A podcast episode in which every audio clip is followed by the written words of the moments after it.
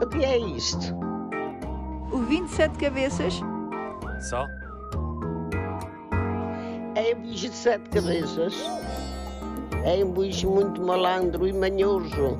É aquele que nos vai arrastar a todos. Aos três anos eu disse filho da puta e afirmei convicta que queria ser ladra profissional. Sonho de qualquer mãe. Aos 12 comecei a interessar-me por política.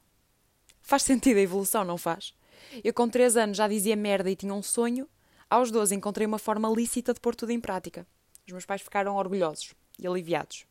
Sabiam que eu ia ter o caminho limpo. Eu tinha prometido a mim mesma que não ia começar o episódio num tom jocoso e acusatório, mas vocês já sabem que é da minha natureza. Além disso, se eu começar a falar da origem grega do conceito e de Platão e Aristóteles, o mais certo é que dois terços de vocês uh, fechassem o episódio sem me ouvirem. Não é que vá melhorar a partir de agora, mas ao menos consegui seduzir-vos sem batom vermelho. Desculpem, tinha que fazer esta, esta referência. Uma polémica muito falada. Porquê que a política remunerada precisa de um fato e um discurso engravatado para ser levada a sério? E digo remunerada porque tudo, usando um chavão, tudo é política. E nós muitas vezes estamos a fazer política e nem nos apercebemos. Falo da política de catálogo, a que vem por cores e às quais já adivinhamos os soundbites. A política que, apesar de vir por cores, é toda ela cinzenta. Quando é que esses fantoches do Estado se esqueceram que estão a governar para o povo e não para o mielheiro? Eu gostava que, em vez de lhes darem tempo de antena, lhes dessem um espelho. Será que ainda se reconhecem no ego maior que eles? Na retórica vã, nos pensamentos orquestrados? Gostava muito de ouvir uma conversa interior desses senhores. Eu não sou do grupo do são todos iguais e por isso demarco-me da generalização. E que não, sou, que não são todos iguais, aliás, está cada vez mais evidente. Acredito que haja quem escolha a política pela causa pública, pela doação de competências, pela crença ingênua de que há de mudar o mundo num sistema podre. Acredito mesmo nisto.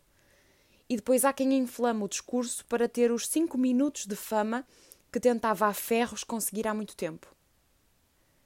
E o que me impressiona mais é que lhes estão a dar esse espaço. Sempre que penso nisto, faço um paralelismo com uma situação caseira. Imaginem um jantar de família, no qual uma das crianças ofende um membro da família ou diz uma asneira. Imaginem que toda a gente fala disso durante uns tempos. Uns para se insurgirem contra os pais que não lhe deram educação nenhuma, outros para se rirem. A criança vai repetir a proeza porque o que ela quer é atenção. Tão simples quanto isto. Ela, que estava na mesa dos pequeninos a um canto da sala, passa a ter lugar na mesa dos grandes. O poder que essa criança não tem, não é? Se lhe derem. Quando eu disse aquele palavrão aos três anos, a minha mãe pôs-me pimenta na língua e já nem ela se lembra. Fim de história. Hoje em dia é uma pimenta na língua metafórica que não surte efeito, senão o de agigantar um nome que se quer pequenino, irredutível quanto às suas crenças. Não se esqueçam, toda a nação tem o governo que merece, já dizia Joseph Maistre. Ou lá como é que se diz este nome. Pode ser José Mestre, se quiserem, para ser mais fácil. Vejam lá o que fazem com o poder que têm nas mãos. Até para a semana, espero eu, em democracia. Se não, em micro. A reboque da minha declaração de fuga em caso calamitoso para o país, Zé, gostaria que me falasses sobre migrantes. Um beijinho. O que é isto? O 27 cabeças? Só? É um bicho de sete cabeças. É um bicho muito malandro e manhoso. É aquele que nos vai arrastar a todos.